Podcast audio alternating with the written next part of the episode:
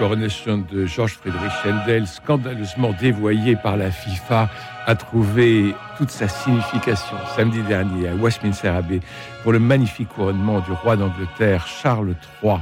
Il est ici dirigé par Trevor Pinnock. So British.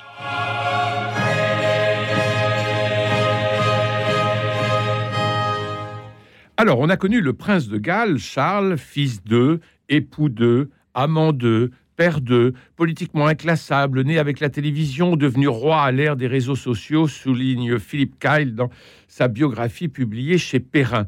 Une des nombreuses biographies qui fleurissent sur les tables des libraires et notamment de la procure. Alors, Myrna bonjour. Bonjour Christophe. Vous, vous avez lu euh, Charles Mal-Aimé. Oui. Alors? Tout à fait. C'est un regard euh, assez nuancé, je dois dire, euh, sur, sur ce roi Charles III. Assez loin des, clichés qu'on a tendance à, lire sur lui. Sur lui. C'est un regard assez tendre finalement sur ce nouveau roi. les surprises qu'il peut apporter, le côté inattendu de sa personnalité, son côté inclassable aussi. C'était très intéressant. Alors il faut rappeler que la biographie officielle de, Prince Charles, en fait, date de 1994. Elle fut signée Jonathan Dimbleby. Et euh, depuis, pas mal d'eau coulé sous les pas mal de choses se sont passées, euh, des événements assez fondamentaux euh, pour lui dans sa vie, dans ses choix. Alors, euh, Philippe Cal chez Perrin raconte la vie du prince de Galles avec ses hauts et ses bas, la mort de Lady Diana, leur mariage foiré, euh, l'omniprésence de Camilla. Il insiste surtout sur la capacité de travail du futur monarque qui déploie une triple action mm. en faveur des jeunes, une action pour la nature et une action pour l'architecture, trois sujets qu'il tiennent à cœur. Mm. Alors, ses revenus et ses investissements ne dépendant ni de la couronne ni de l'État, mais de son patrimoine encore moins qu'il a su développer et faire prospérer, lui a permis donc cette indépendance financière qui le gardait de toute attaque et qui l'autorisait à une certaine liberté. C'est le premier, euh, c'est le premier prince à avoir fait ce choix hein, de l'indépendance très tôt, très tôt dans, son histoire. Alors, c'est un travailleur acharné, euh, nous dit euh, Philippe Kyle. Il rappelle que lorsqu'il a été couronné prince de Galles, il a fait son discours en gallois. Tout à fait. Il a appris le gallois en trois mois. Oui, alors euh, il n'a pas vraiment appris le gallois, mais il a appris la prononciation parfaite de son discours. Mais c'est lui qui a fait cette demande. Effectivement, il y tenait, euh, il y tenait tout particulièrement. Et vous avez remarqué que pendant le sacre, le Kyrie eleison était chanté en gallois. En gallois. Donc ça, ça avait de la gueule quand même. Oui, oui, oui. Ou de la gale. Alors, qu'est-ce qu'on apprend dans, des, dans, dans, dans, cette biographie, euh, Charles le, le mal-aimé? Pourquoi le mal-aimé? Le mal-aimé parce qu'il a toujours été euh, le numéro 2. C'est-à-dire mhm. que, euh, bien qu'héritier du trône, euh, vous le savez tous, il a vécu dans l'ombre de sa mère. Et une ombre qui était... Et sous l'autorité de son père. Alors, oui, dans un premier temps, sous l'autorité de son père. Puis, la figure paternelle a été remplacée par son mentor, Lord Mountbatten, qui a marqué sa vie vraiment assez profondément, si mm. l'on en croit Bertrand Meyer-Stabley. Euh, donc, dans un premier temps, cette ombre de euh, maternelle extrêmement puissante, imposante, euh, avec un sens du devoir qui, qui est particulièrement marqué hein, chez ah Elisabeth II. et puis aussi, d'un point de vue plus personnel, le numéro 2, parce qu'en fait, il n'est pas l'enfant préféré euh, de ses parents.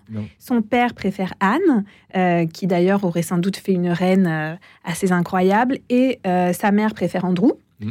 Donc il est héritier, mais en fait, il est toujours au second plan dans les cœurs. Je, pense à une scène assez, assez triste finalement. Il, est encore, il est encore adolescent, il n'est même pas adulte. Il veut s'entretenir avec sa mère. Euh, il, il, lui, il, lui, demande, euh, il lui demande une entrevue et elle euh, le renvoie vers son secrétariat. Et eh oui. Hein, donc c'est quand même c'est quand même un rapport, disons, à l'autre. Aux émotions, à la communication, particulièrement, particulièrement, je dois dire, frustrante. Frustrant et puis aussi, je pense, très contenu dès Mmh. un, un âge très jeune. Oui. Donc voilà, je pense qu'il n'a été numéro un finalement que dans le cœur de Camilla, et ce depuis euh, 34 ans, voire euh, bien plus maintenant, parce que 34 ans c'était quand ils se sont mariés. Donc euh, Ce, ce qui est assez beau d'ailleurs. Alors, il y a, finalement, oui. il y, a le, il y a le mariage foiré avec euh, Lady Diana, Oui. ça, euh, on l'a tous en mémoire. Oui. Euh, ils, ne se, ils ne se sont rencontrés que 13 fois avant de se marier, Ouais, ça, c'est, euh, ce qui est quand même insensé. Mhm. Et ensuite, euh, très vite, mais très très vite, c'est-à-dire dès les fiançailles, elle va se rendre compte que Camilla est toujours là. Bien sûr, depuis 1971, Au moment Camilla du mariage. Camilla est au sixième ou septième rang, vêtue de blanc. vêtue de blanc. Euh, enfin, tous les symboles, et Dieu sait qu'en Grande-Bretagne, les symboles sont importants. Euh, Camilla a joué avec beaucoup de finesse sur tous les symboles. Et la reine refusait de la rencontrer, de refusait de lui parler. Euh, et il n'empêche que. Jusqu'en l'an 2000, voilà. où la reine assiste à euh, une party, a British party, où, euh, où Charles est présent, accompagné de Camilla. C'est ce qui va officialiser leur relation. hein. Mm. Donc ça date vraiment de l'an 2000. Si on y pense, c'est très très récent, puisqu'ils sont ensemble depuis 1971. Philippe K, il écrit À 50 ans, Charles cherchait donc encore l'approbation de ses Tout à parents. fait, tout à fait. Oui, oui. Ce qui est terrible. Donc, on a. le- enfin, c'est quand même un, un héritage, euh, une attente, une vie, un destin qui était entièrement dans l'attente, finalement. Mm. Euh, et, et là, euh, enfin, il arrive sur le trône. Vous savez, pour en revenir à cette histoire de, euh, de- de mariage avec Diana, euh, je me suis même dit que sans doute, il a hérité aussi de, de- de ce regard euh, particulièrement négatif porté sur, euh, sur Édouard VIII, euh, Oui. qui lui a osé abdiquer pour vivre euh, avec la femme qu'il euh, qu'il aimait, qu'il a choisie. Euh, et on sait à quel point, euh, dans la famille, cela a été considéré comme, euh, c'est le cas de le dire, un crime de lèse-majesté, une personne indigne de son rang et incapable de, de faire son devoir. Je pense que c'est ça aussi qui a été un poids très Mm. dur à porter pour lui, Oui, finalement, il y a des fantômes comme euh, euh, ce- euh, Édouard VIII. Édouard VIII. Il y a le fantôme de Mountbatten, qui Oui. était euh, son mentor, Oui. qui va mourir euh, assassiné, Assassiné, par, euh, par l'IRA dans une, un truc hal- hallucinant. Oui. Enfin, il part en bateau avec ses enfants, ses petits-enfants Oui, oui. Pour, aller, pour aller à la pêche, et puis il y a le bateau qui explose. Ça a profondément marqué Charles. Ah ben là, c'est son vrai deuil. Mm. Là, c'est son vrai deuil. Mhm. C'est euh, il perd, ce- il, il perd son, son, son appui, il perd Mm. son, Oui. son, son mentor. Alors, euh, euh, Philippe Kyle, euh, dans Charles III, publié chez, chez Perrin, rappelle toujours que le secrétaire privé de la reine, c'est le beau-frère de Diana. Mm. Et alors ça, ça explique quand même énormément de choses par rapport à Camilla. C'est-à-dire que c'est lui, le secrétaire privé, qui organise l'agenda, c'est lui Mm. qui organise les visites. Et lui, beau-frère de, Dia- de Diana, euh, va empêcher complètement Mm. l'arrivée de De Camilla, Camilla le plus possible. euh, le, plus, euh, le plus possible. Donc c'est peut-être aussi une question de personne. C'est pas qu'une question de, de rôle Mm. euh, au, sein de le- de- au sein de la famille royale. Alors vous avez eu des, des détails croustillants dans votre biographie.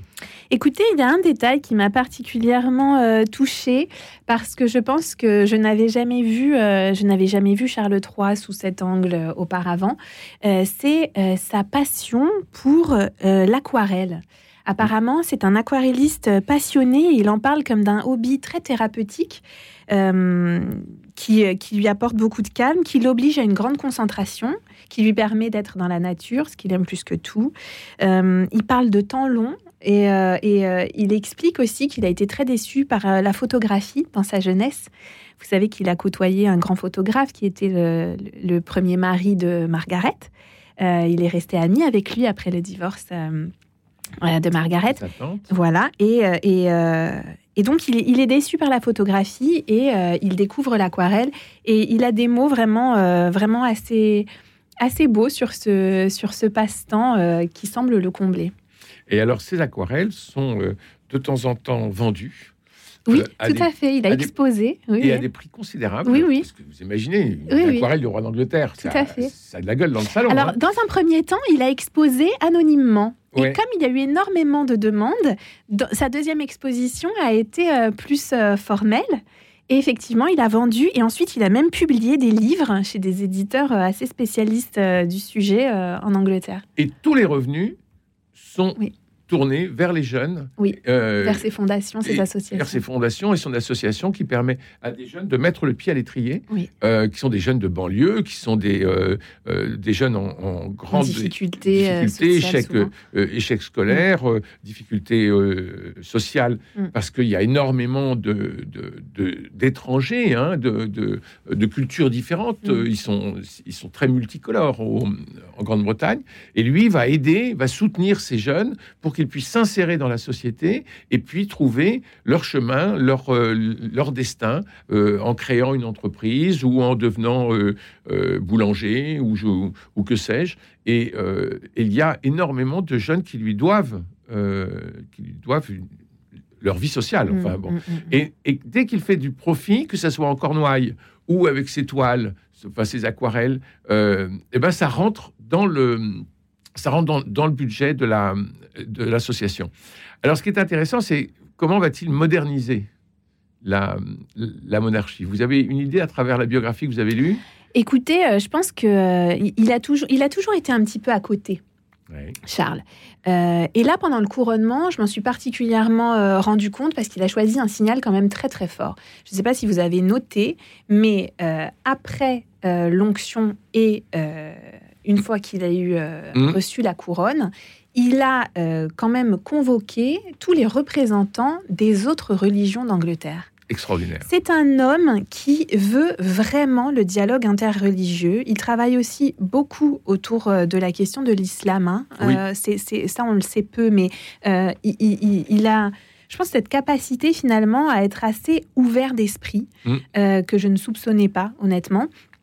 Et donc la présence de ces représentants euh, des autres églises d'Angleterre, euh, ça c'est totalement inédit. C'est vraiment une demande qu'il a formulée et je trouve que c'est un signal très fort ah bah, euh, d'unité. Le symbole était époustouflant. Quand vous avez un musulman qui lui remet une épée, quand vous avez un sikh qui lui remet une épée, quand on voit le Premier ministre qui est hindou mm. et qui est très investi dans sa religion, mm. qui va nous lire la lettre de Saint Paul aux Corinthiens, mm c'est quand même c'est beau. C'est quand même magnifique. c'est magnifique je me dis là il y a un pas qui est un pas d'une grande modernité d'une grande ouverture.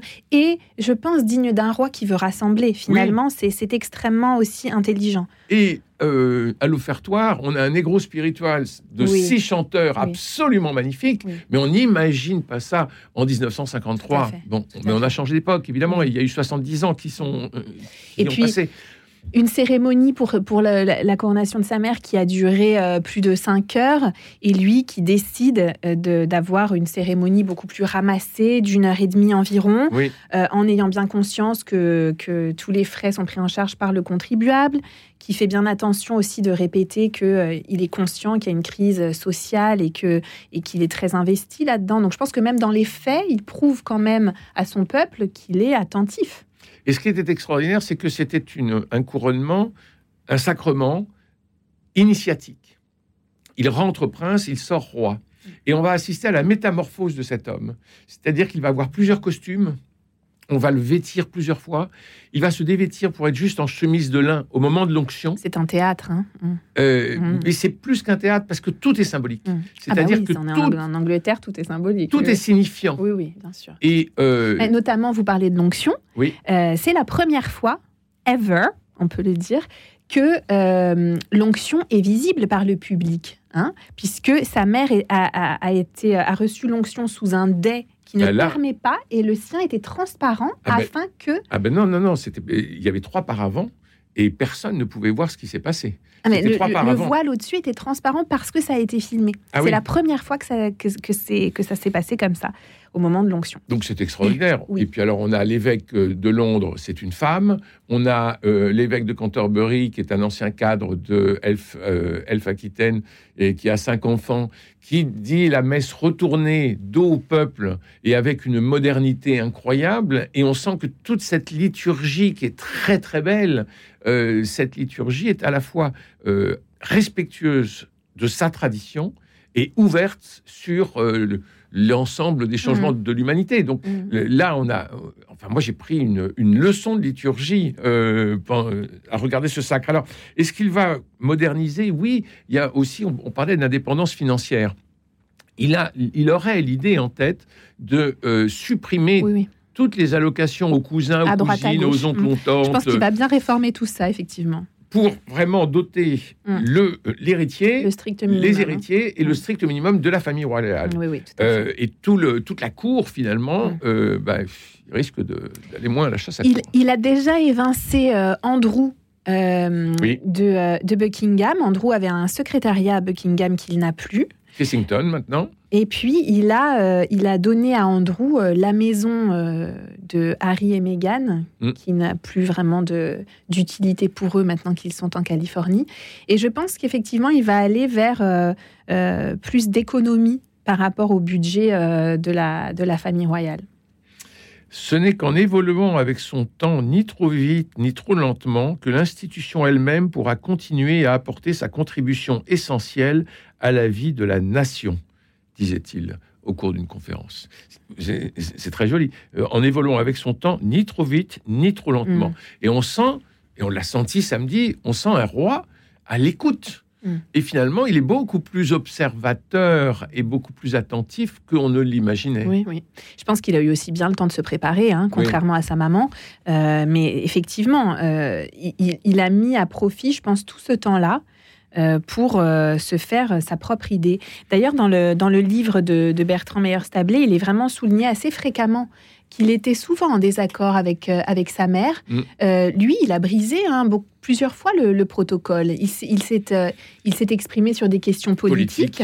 Hein, ce que ne devrait jamais faire un membre de la famille royale et surtout pas euh, l'héritier du trône euh, à, l'époque. Euh, je pense qu'il est très investi dans des questions qui sont un petit peu épineuses, notamment en Angleterre, du fait de la tradition par rapport à la chasse, par exemple. il prend quand même des, des, positions qui ne sont pas, qui ne sont pas simples. À et il était, il était le premier défenseur de l'environnement il y a 40 ans. Tout à fait. Avant-gardiste, hein, quand même. Complètement. Et donc, il est allé aussi dans les pays du Commonwealth voir les, les, les best practices mm, mm. Euh, et de mettre en alerte un certain nombre de, à travers ces associations et ces mm, fondations, de mettre, de mettre en, en, alerte en disant mais attention, la maison brûle. Mais ça a commencé il y a 40 ans. C'est un des, des, premiers euh, à s'être exprimé, par exemple, au sujet des OGM. Je l'ignorais, mais euh, il, il, était assez clairvoyant aujourd'hui avec le recul. On se dit oui, oui, finalement, il avait raison. Alors, vous parliez de son frère Andrew qui a été évincé, mais euh, on a assisté aussi euh, à Harry qui était, euh, pour, la petite histoire, au, quatrième ou sixième rang, et, que c'était terrible de voir le, carrosse en or qui fait 7 mètres de long et 3 mètres de haut et qui est en or massif, qui quittait Westminster Abbey, et que derrière, il y avait le carrosse avec Kate Middleton, les trois enfants et l'héritier, William. Et Harry, il est reparti à pied. Hein. Hmm. Euh, on l'a vu monter dans une limousine. À un moment, on s'est demandé s'il n'allait pas reprendre euh, euh, l'avion tout de suite pour retourner aux États-Unis. Alors, c'est très compliqué l'histoire, l'histoire d'Harry et Philippe Kyle dans Charles III chez Perrin en parle parce que la question était de savoir est-ce qu'il était bien de son père. et puis finalement, parce que Diana était à ce moment-là avec un écuyer qui était roux. Donc, euh, on s'est dit, est-ce qu'il est bien de son père? Bon, alors lui, casse tout de suite cette idée-là en disant, non, non, euh, l'histoire avec le, avec le rouquin était terminée depuis deux ans quand, euh, quand Harry est né. Toujours est-il que, je vous lis juste un passage, comme Charles, elle espérait, Diana, elle espérait avoir une fille, mais au mois d'avril, elle apprit qu'il s'agirait d'un autre garçon. Elle ne révéla pas cette information à Charles, qui, lorsque le bébé, arriva, se serait écrié Oh mon Dieu, c'est un garçon, et en plus, il est roux. Et, ensuite, la reine, la reine d'Angleterre voit son petit-fils et elle dit Oh mon Dieu, au moins il n'a pas les oreilles de son père. Harry était le chouchou d'Élisabeth II. Hein. Oui, oui. Mais alors, donc, c'est terrible parce que même à la naissance du deuxième enfant, qui est quand même un, moment fondamental, formidable, bah, lui, il n'est pas content. Et puis, euh, sa mère, euh, elle, le, elle, le renvoie dans ses 22 mètres. Mais il n'a pas l'air d'être satisfait euh, par grand-chose. Hein. Non. Non honnêtement, euh, euh, il a un regard très critique. Alors, ah, je pense que ce qui sauve, euh, ce qui sauve tout ça, c'est qu'il a un grand sens de l'humour et de l'autodérision. Oui. J'ai une anecdote, par exemple. il, était à l'inauguration d'un jardin. Il devait planter un arbuste, une plante, enfin. Et en fait, euh, il prend l'appel et au moment où il commence à, creuser, euh, un crapaud saute sur ses chaussures. Et là, il s'arrête et il dit Embrassez-le, il pourrait se transformer en prince. J'ai trouvé que c'était quand même c'était quand même bien trouvé sur le moment. Alors, quelquefois, il, fait des gaffes parce qu'il veut faire de l'humour, mais euh, ça, tombe à l'eau. Mais ça, mais ça tombe à l'eau. Alors, la biographie chez Perrin euh, de, Philippe Kalch, euh, Charles III, est très politique. Je vous ai lu un, extrait autour de, de Diana, mais, mais c'est très politique au sens où il, il inscrit toujours l'action, la formation et l'action du prince de Galles dans la vision du royaume dont il aura les clés. Mm. Euh, samedi dernier. Mm. Voilà. Et donc, c'est, on sent que, Philippe Kyle est très. Euh, euh, un discours très, très politique et cette biographie est intéressante justement pour essayer de comprendre ce qui va se passer mm. et de comprendre ce que Charles III d'Angleterre a en ce moment dans l'esprit, dans la tête et dans le cœur. Mais il y a toutes les phrases, et ça, c'est votre biographie, la biographie que vous avez lue, qui raconte des tas de choses. Par exemple, les 2 cm sur le dentifrice, de dentifrice sur la brosse à dents. Alors, il, a l'air d'être un petit peu psychorigide euh, sous, certains aspects. Voilà, effectivement, le dentifrice, la confiture d'abricot, enfin bon, euh, tout à fait. En revanche, il y a une phrase, euh, une citation qui m'a vraiment touchée par rapport au devoir. On en a parlé tout à l'heure. Le devoir. Le mien s'agit d'un devoir plus vaste mm. et plus permanent, en ce sens que je ne peux pas vraiment y renoncer quand j'en ai envie, à la différence de Monsieur Tout le Monde, la, définition que j'en donnerais, c'est quelque chose que je dois faire, je dois le faire, je le sens, sans que la volonté n'intervienne. Cela forme l'essence de mon existence. Là, on comprend que ça doit être quand même assez difficile. Hein. sans que la volonté intervienne. C'est bon, ça m'a touché. Je me suis dit bon, c'est euh, voilà, on peut être héritier et on peut euh, quand même se sentir euh, sans doute bien peu libre dans sa vie. Donc tout est à une forme d'instinct, euh, d'instinct royal pour que les, un certain nombre de gestes soient mécaniques. Rex nuncam moritur. Hein. Donc euh, là, le roi ne meurt jamais. Euh, et, lui, il a, ce, il, a cette, cette, idée en tête depuis, depuis qu'il est tout jeune. C'est terrible comme, comme destin, mais je pense qu'il va pouvoir s'affranchir maintenant. C'est-à-dire que la reine, la reine Elisabeth II, sa mère, 70 ans de reine quand même, euh, plus que Louis XIV, elle a fait rentrer la monarchie dans une liturgie, une véritable liturgie, dont elle était le centre. Mm. Et, maintenant, euh, bah, lui, il ne peut pas se mettre dans ce carcan. Donc, il va être obligé d'inventer quelque chose d'autre. De changer. Alors, puisque nous parlons de biographie, je vous recommande la biographie de la reine Victoria par Hortense Dufour merveilleux auteur de biographies épaisses qui se dévore et nous accompagne comme si nous vivions dans l'intimité de son personnage. C'est Victoria, née en 1819, montée sur le trône à 18 ans en disant Je ferai de mon mieux. Folle amoureuse de son cousin Albert de Saxe, elle l'épousa, elle eut huit enfants, veuve à 42 ans, elle devint la souveraine de l'Empire, devenant la grand-mère de l'Europe, aimant les hommes beaux, la musique, la littérature et le whisky dans son thé. En 65 ans de règne, elle fit de la Grande-Bretagne l'Empire britannique triomphant. Hortense Dufour aime les, les, grosses biographies de femmes, donc c'est merveilleux. Alors, on va se, c'est aux éditions du Rocher, pardon. On va se quitter sur le God Save the King avec ces mots merveilleux, happy and glorious ce qui change du sang impur qui abreuve nos sillons. Entre la ferveur et la conquête, vous connaissez mon point de vue. merci, merci à, vous Myrna et Lou. Merci, euh, merci à Jean-Paul Lérine pour la réalisation, François Dieudonné pour l'organisation des studios, Louis-Marie Picard et Camille Meyer pour le partage sur les réseaux, sur YouTube. Si vous voulez nous voir, Myrna et moi, demain c'est mercredi, nous irons au cinéma pour voir entre autres Le Prix de la Vérité, film que nous aimons tous beaucoup, mais ce sera demain. Je vous souhaite une très bonne journée. Il pleut, c'est normal. God save the King.